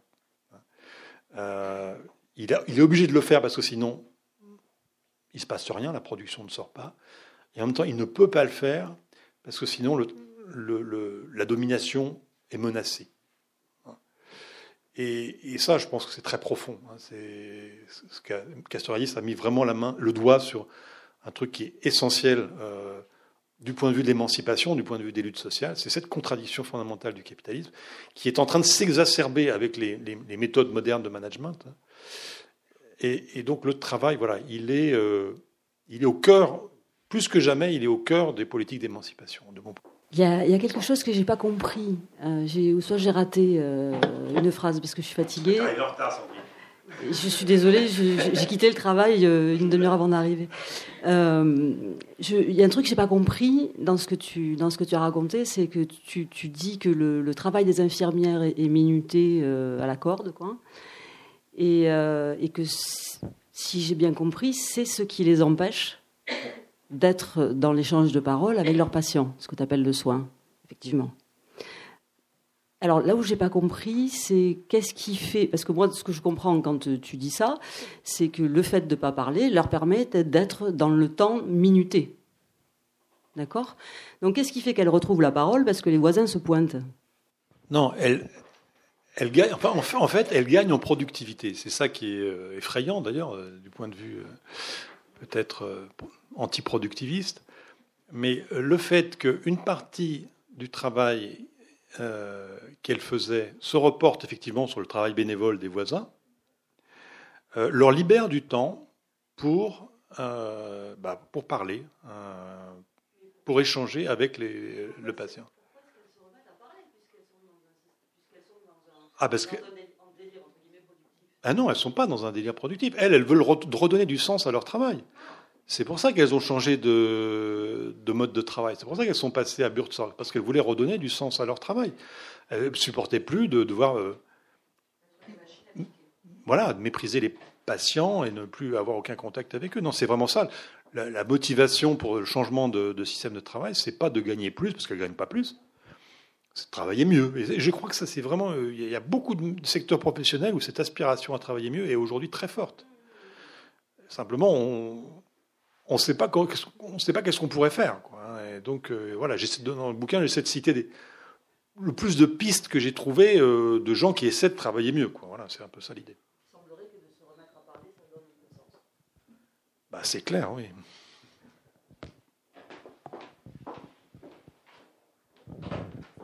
Donc, on s'interroge là sur le travail, mais quand même, euh, moi j'ai un peu l'impression que euh, il faut le replacer dans le travail tel, qu'il est. Vous l'avez un peu fait, c'est-à-dire est-ce qu'on est en train de vouloir aménager d'une certaine façon de travail dans le cadre du système capitaliste et des rapports euh, de domination, y compris à l'intérieur des entreprises, ou est-ce qu'on a une réflexion différente, c'est-à-dire comment cette réflexion vient aussi dans le fait de penser le travail en termes de dire euh, on peut aussi diminuer le temps de travail, c'est-à-dire réduire le travail au, travail nécessaire.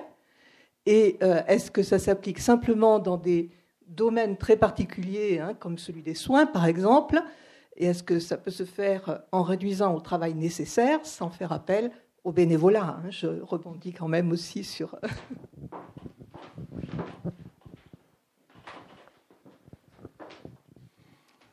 Euh, oui, la réduction du temps de travail, euh, c'est quelque chose d'important.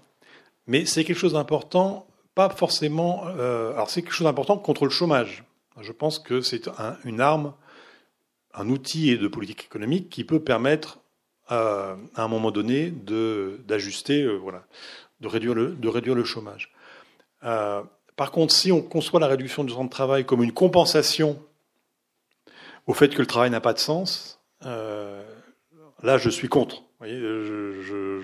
Dis non, c'est pas ça, ça peut pas être ça la réduction de temps de travail. Souvent, ça a été pris comme ça. Euh, perte de sens du travail, donc les gens en ont marre, donc euh, ils vont. et les lois Aubry, finalement, ça a été, il y a eu une intensification du travail avant et pendant, parce que les lois Aubry ont été passées à un moment de réorganisation des entreprises, un moment où il y avait une forte intensification du travail. Et donc, d'une certaine façon, ça a été une manière aussi pour les patrons de faire accepter l'intensification du travail, cette réduction du temps de travail. Et, euh, on ne peut pas continuer à raisonner comme ça. Euh, ni pour notre santé, ni pour celle de, la planète. Donc je crois vraiment qu'on ne peut plus concevoir la réduction du temps de travail indépendamment de la transformation du travail lui-même. Et, ça, c'est pas seulement dans les services, hein, c'est aussi, euh, aussi dans l'industrie. Je donne des exemples dans le bouquin d'entreprises industrielles qui ont transformé complètement aussi leur mode de leur mode d'organisation avec des équipes des équipes autogouvernées selon un peu les mêmes principes hein, et qui fonctionnent qui fonctionnent aussi très bien. Après, est-ce que c'est aménager le système? D'abord, merci pour, pour cet ouvrage, hein, euh, qu'on lit avec plaisir. Et donc, pour rebondir sur l'aliénation euh, et sur la vie politique, je vais à la page 239, je pense que c'est éclairant. Un petit schéma qui indique, suite aux élections, euh, si j'ai bien compris, de l'an dernier, hein, comment ont voté dans les communes où est sorti le plus d'abstentionnistes, le plus de mélanchonistes, le plus de Le Pen, le plus de Fillon. Et on voit bien que là où il y a le plus de travail répétitif, puisque c'est une enquête sur les, salariés, mais dans ces communes-là, puisqu'on n'est pas dans les usines, hein, mais il n'empêche que c'est l'abstention qui l'emporte, et c'est les extrêmes qui l'emportent. Hein, de la même manière, sur, quand, dans, sur les questions de travail, on doit appliquer strictement les consignes, c'est le même, le même schéma. C'est, euh, et, euh, et, ne peut pas modifier ses horaires en, en, cas d'imprévu. C'est le même schéma aussi où euh, on a des votes qui sont ou abstentionnistes ou aux extrêmes. Et vous reprenez bien une, une phrase de Christophe Dejour qui le dit bien. Les organisations du travail qui s'efforcent de casser les métiers et de créer du morcellement, par exemple du travail répétitif sous contrainte de temps, sont a priori délétères pour l'exercice des compétences politiques. Je crois que ça, éclaire bien le. Et, ça résonne bien, à mon avis, avec le sous-titre de, l'ouvrage. pourquoi la gauche s'en fiche et pourquoi ça doit changer? Une, une, des raisons, à mon avis, il n'y a pas que celle-là, mais celle-là, elle est essentielle. Je, voudrais dire deux, trois trucs de plus, si, c'est possible. Alors, merci aussi d'avoir fait toutes ces références aux, managers. Bon, parce qu'il y a les managers qui, qui font un, de la prescription euh, un absolu. Et puis, il y a des tentatives pour leurs salariés, vous l'avez bien dit, de, de, tenter de développer des, des, idées d'autonomie, de, pouvoir d'agir, d'entreprise libérée. Et je crois que cet ouvrage euh, ben, prend au sérieux ces exemples minoritaires, ce que la gauche, pour, pour mon expérience, ne prend pas suffisamment au sérieux. Et je pense que vous avez raison de dire qu'il faut réfléchir par rapport à ce que réussissent ou ne réussissent pas, mais enfin, pourquoi il y a dans le courant managérial certaines personnes qui ont développé une attention ben, aux, tâches, aux tâches non, prescrites, à remettre de la liberté, à remettre de. Autre, autre point, rapidement, quelque chose qui m'a fait bien plaisir aussi, c'est que vous liez les études sur le, le travail enseignant et la classe inversée.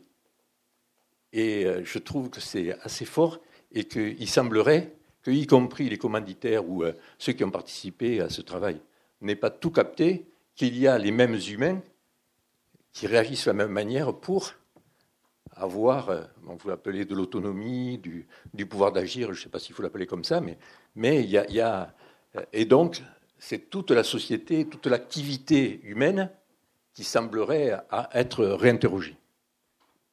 Dernier point, dernier point, vous faites souvent référence au, vivant.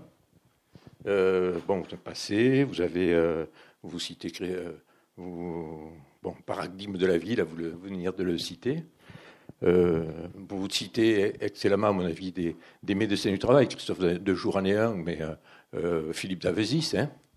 Et puis, à mon avis, vous ne citez pas quelqu'un qui, euh, que vous auriez pu citer, peut-être que je me trompe, je l'ai pas mal vu, c'est pas bien vu, c'est quand même Georges Canguilhem, qui est philosophe de l'époque de, de Simone Veil, mais aussi qui avait la compétence d'être médecin, et qui a fait quand même quelque chose d'important par rapport à la vie. Et je pense que dans le normal, le pathologique, etc., rien que ce bouquin-là nous éclaire beaucoup pour comprendre ce qu'il y a, ce qui se passe au travail, ce qui est. Et, et on ne, peut plus, en ayant lu Canguilhem, raisonner en termes aliénés ou, émancipés. C'est les questions de normes, être normatif. Et ça, je crois que c'est peut-être une clé qu'il faudrait approfondir. Hein.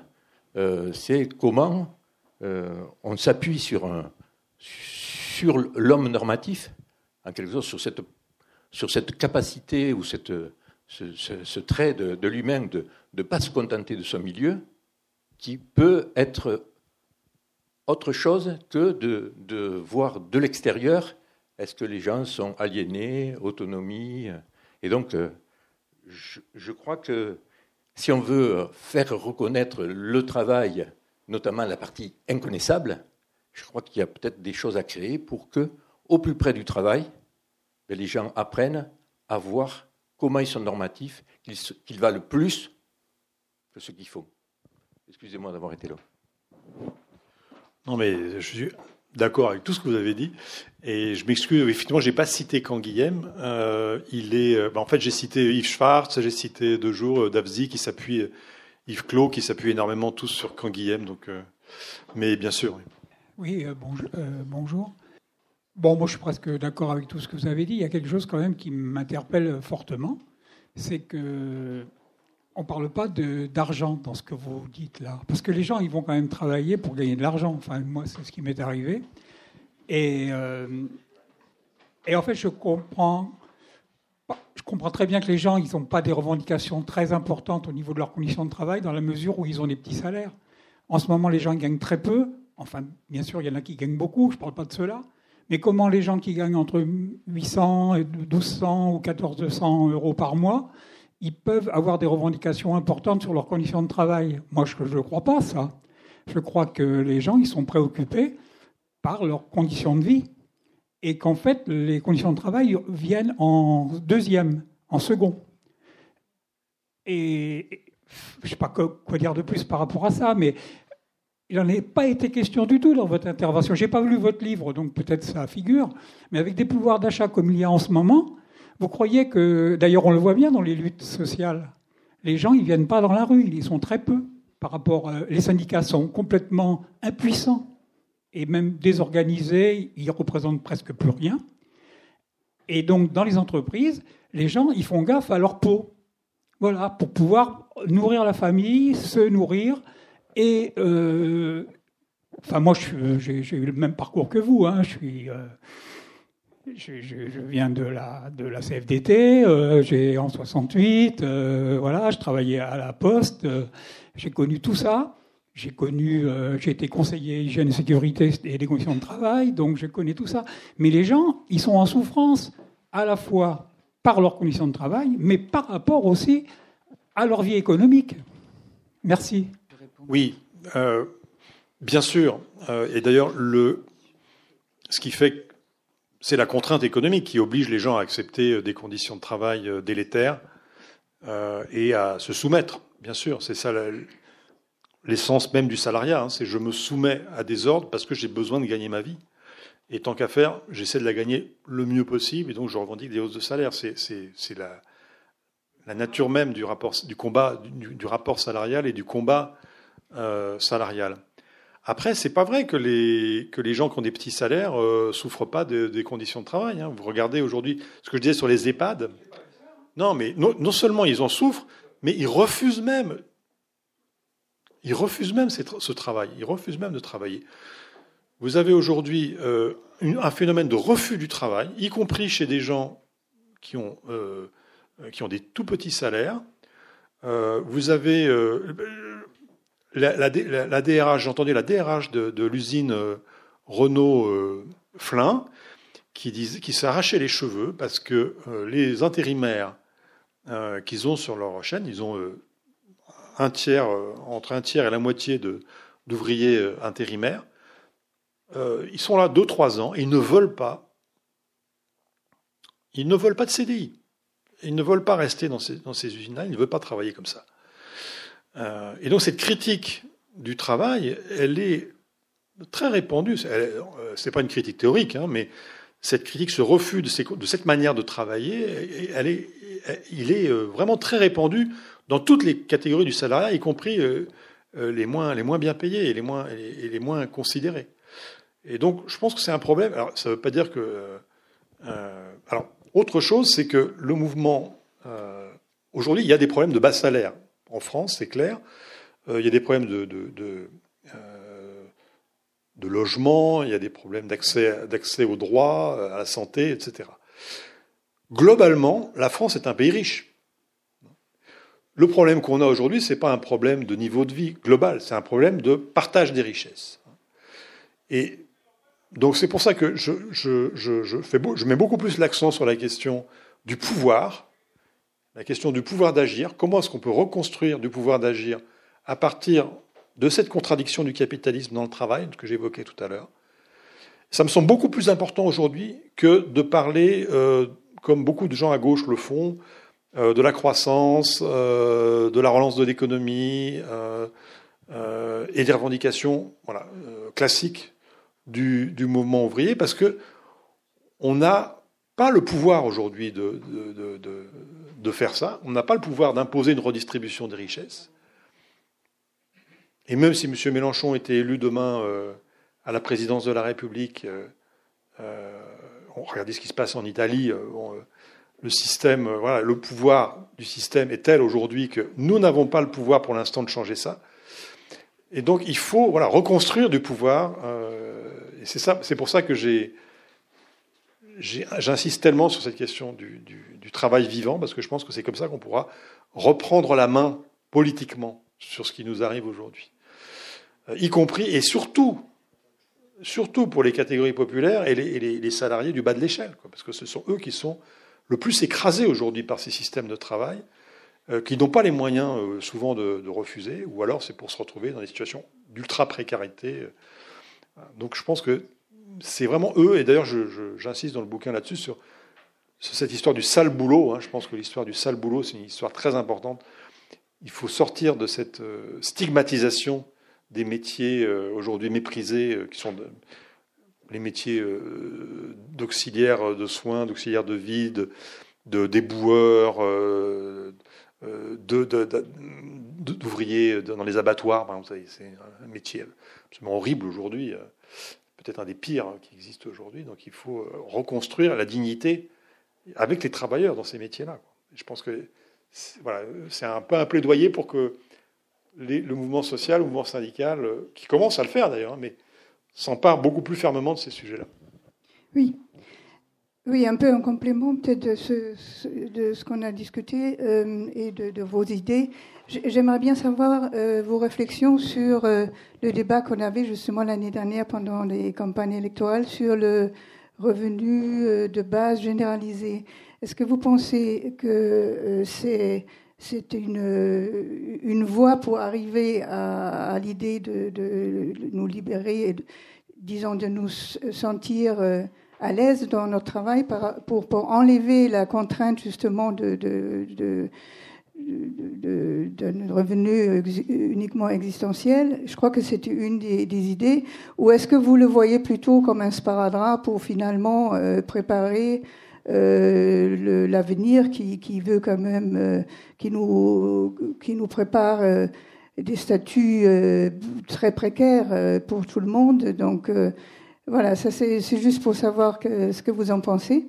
Et puis, euh, ça c'est une question plus personnelle, c'est par, par, rapport à votre statut de haut fonctionnaire.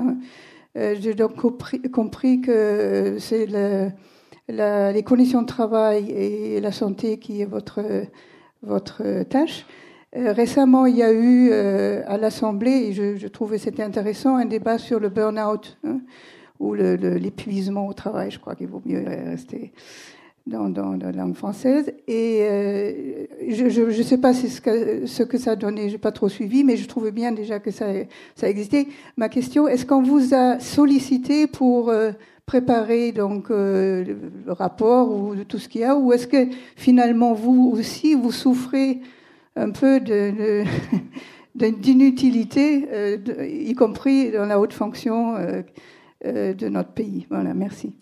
Bon, sur, le revenu, le revenu d'existence, euh, euh, je suis gêné par euh, la philosophie dominante des gens, enfin, c'est pas tous, hein, mais une grande majorité des, théoriciens ou des, partisans du revenu d'existence considèrent que, enfin, sont, un peu dans la lignée d'Anna Arendt ou, ou, du dernier André Gorz, considérant que le travail, de toute façon, c'est fichu, le travail, c'est forcément aliénant, et la vraie vie est ailleurs et donc, euh, il faut donner euh, aussi aux, gens le moyen de vivre en refusant, euh, en refusant le travail ou en faisant autre chose que du travail.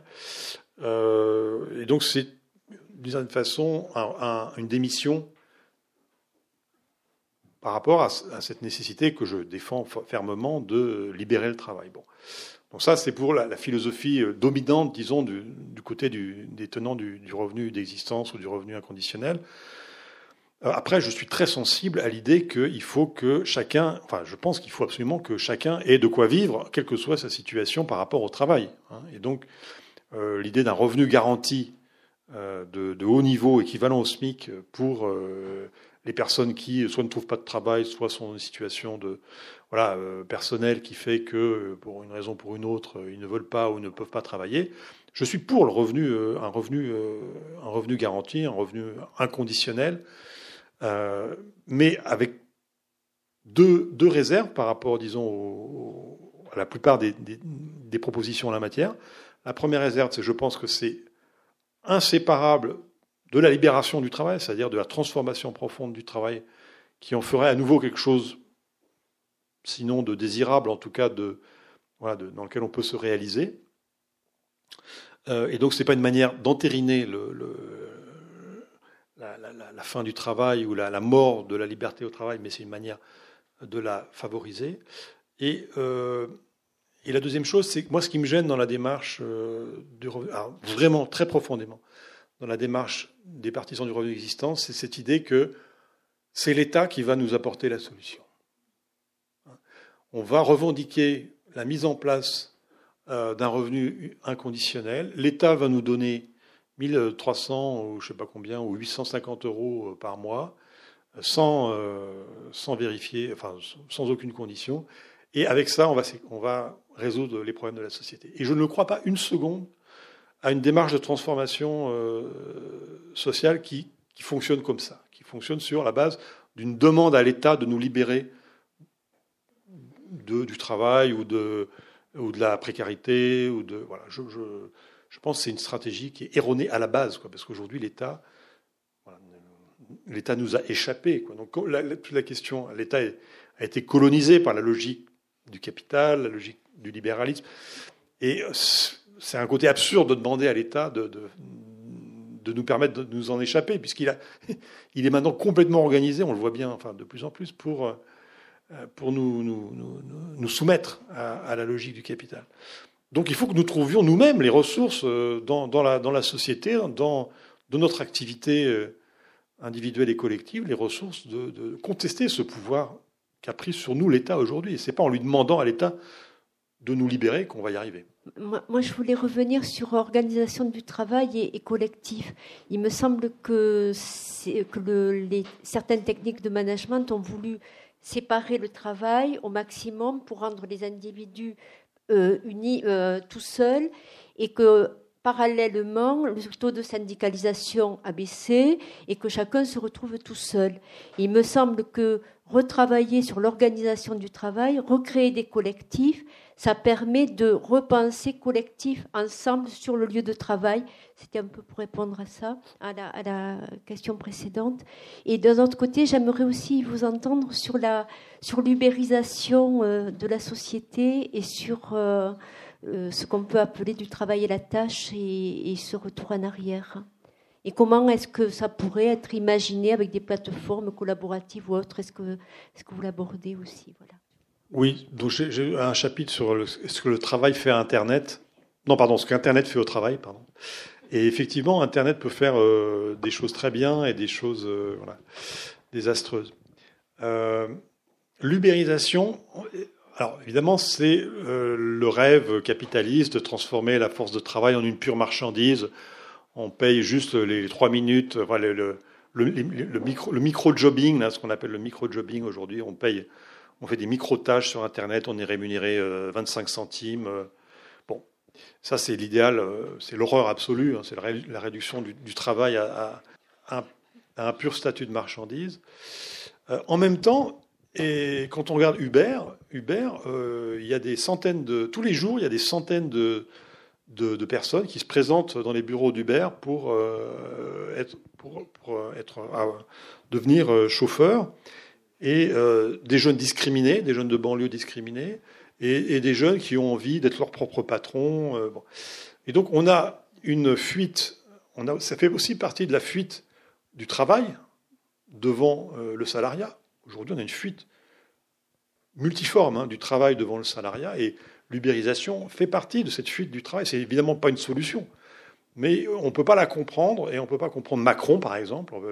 On ne peut pas comprendre le succès idéologique de Macron si on n'a pas en tête aussi ça, la façon dont le salariat est devenu quelque chose de tellement insupportable euh, que beaucoup de jeunes sont prêts, mais pas seulement des jeunes, sont prêts à expérimenter d'autres formes d'activité parce qu'ils ne supportent plus d'avoir un patron sur le dos, d'avoir des procédures euh, sans arrêt, etc. Bon. C'est une illusion, c'est tout ce qu'on veut, mais ils, vont, ils, retombent dans la dépendance euh, du donneur d'ordre, sous la dépendance du patron, et tout ce que, tout ce que, bien sûr, mais on ne comprend pas quand même, euh, si on ne si on, si on voit pas, ça fait partie de la crise du, du travail salarié aujourd'hui. Une dernière question. Oui. Il me semble que dans votre discours, il y a quand même une grande absence, c'est la question de la technique. Elle est absente depuis le début. Lorsque le pauvre Marx a établi sa théorie de la valeur travail, il est tombé sur la question de l'hétérogénéité du travail. Et euh, il a inventé un concept complètement mou, qui était celui de travail simple, travail complexe, ce qui lui permettait de dire aux anarchistes qui voulaient un travail, un travail égal pour tout le monde, mais non, vous passez à côté, il y a des différences de, de qualification de productivité. Or, les rapports de force qui existent dans la, société s'habillent énormément de différences de, compétences euh, obtenus par des diplômes, etc. Et euh, là, il y, a, tout un champ d'inégalité euh, qui est quand même à, déshabiller, à, mettre en cause. Or, la question, du la question technique, Elle, est là dans elle était là dès le début de la construction du mouvement syndical. Elle est là en permanence, on le voit dans les rapports avec l'éducation de nos enfants. Et elle, se profile terriblement dans le futur, parce que la question de la technique, je ne suis pas du tout d'accord avec la façon dont vous avez euh, considéré qu'on aura toujours besoin de travail humain. D'accord, on aura toujours besoin de travail humain pour faire des robots. N'empêche que la part du travail humain est susceptible d'être dramatiquement réduite, et ceci, évidemment, au détriment de ceux qui ont moins de qualifications et qui ne peuvent pas rentrer dans la conception de, ces nouveaux outils ou dans l'utilisation de ces nouveaux outils. Donc, euh, je pense que là, il y a quand même une révolution en marche, dramatique, qui va changer les rapports de force et qui va obliger à reposer encore plus la question de la répartition du travail et de la répartition des richesses. Euh, voilà. je ne vais pas rentrer dans le débat sur la, révolution numérique et son, impact sur l'emploi, la productivité. Bon, c'est un débat compliqué.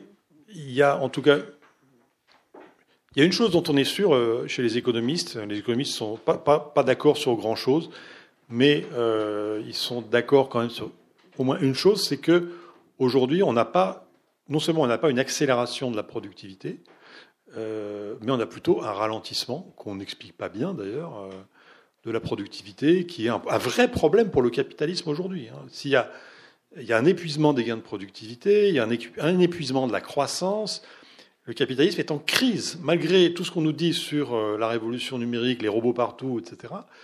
on n'a pas encore, on n'a aucun signe d'accélération euh, des gains de productivité. Il y a eu un petit rebond aux États-Unis à la fin des années 90 et ça n'a pas duré.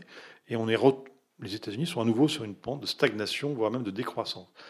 Je sais que Mireille t'a fait un, bouquin là-dessus récemment, donc tu pourrais en dire plus. Mais euh, euh, il y a un, décalage énorme hein, entre les représentations médiatiques autour de, des ravages qu'est en train de faire la robotique et l'intelligence artificielle, et puis le constat que l'emploi ne disparaît pas. Et non seulement l'emploi ne disparaît pas, mais il disparaît encore moins vite que par le passé. Enfin, la productivité, euh, parce que c'est l'inverse. Hein, euh, la disparition de l'emploi, c'est l'augmentation de la productivité.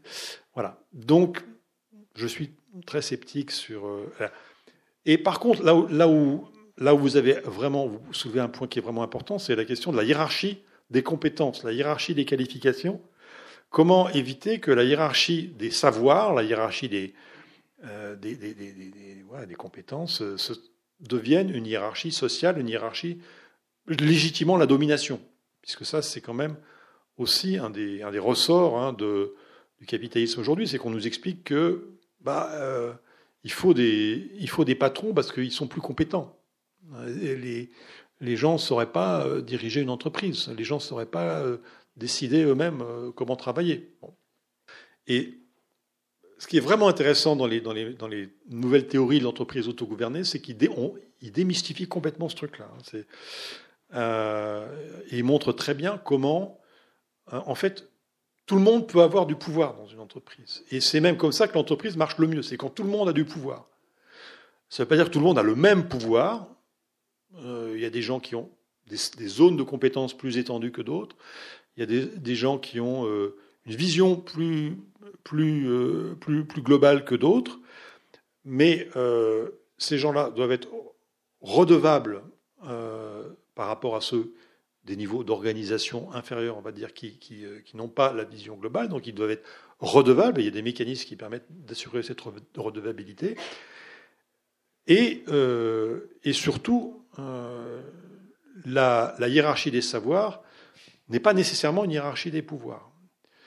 Et on, voit très bien dans, ce type d'entreprise des experts, entre guillemets, donc des ingénieurs euh, ou des cadres, qui n'ont pas de pouvoir hiérarchique sur les ouvriers, mais qui, ont par contre euh, un, rôle de conseil, un rôle de, euh, d'orientation, un, voilà, de, un rôle technique hein, qui, vient, qui n'est pas contesté du fait qu'ils ont des compétences techniques particulières, mais qui ne se traduit pas par une domination hiérarchique.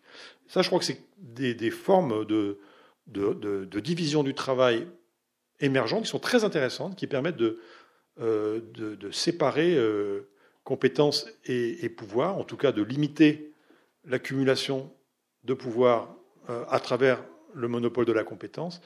Et là, je crois qu'on a vraiment des, des, choses à expérimenter et à creuser là-dessus. Je pense que voilà, j'essaie d'avoir un message un peu un peu positif, quoi. Pour, euh, je crois qu'on a on a beaucoup de tendance à, être un peu morose par les temps qui courent et on n'a pas beaucoup de motifs de se réjouir dans l'actualité. Et je crois que quand même, quand on observe un peu finement ce qui se passe dans toute une série d'entreprises, toute une série de d'expériences. Euh, alors, on n'a pas parlé de, Notre-Dame-des-Landes et ce qui se joue dans des expériences comme ça, où il y a aussi du travail hein, qui est en train de se réinventer.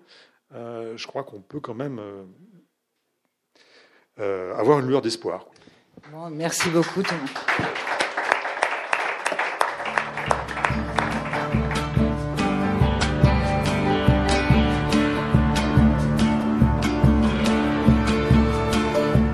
Vous avez pu écouter un débat avec Thomas Coutreau et Geneviève Azam, enregistré à la librairie Ombre Blanche jeudi 31 mai 2018 autour de la publication de l'ouvrage de Thomas Coutreau Libérer le travail, pourquoi la gauche s'en moque et pourquoi ça doit changer aux éditions du Seuil.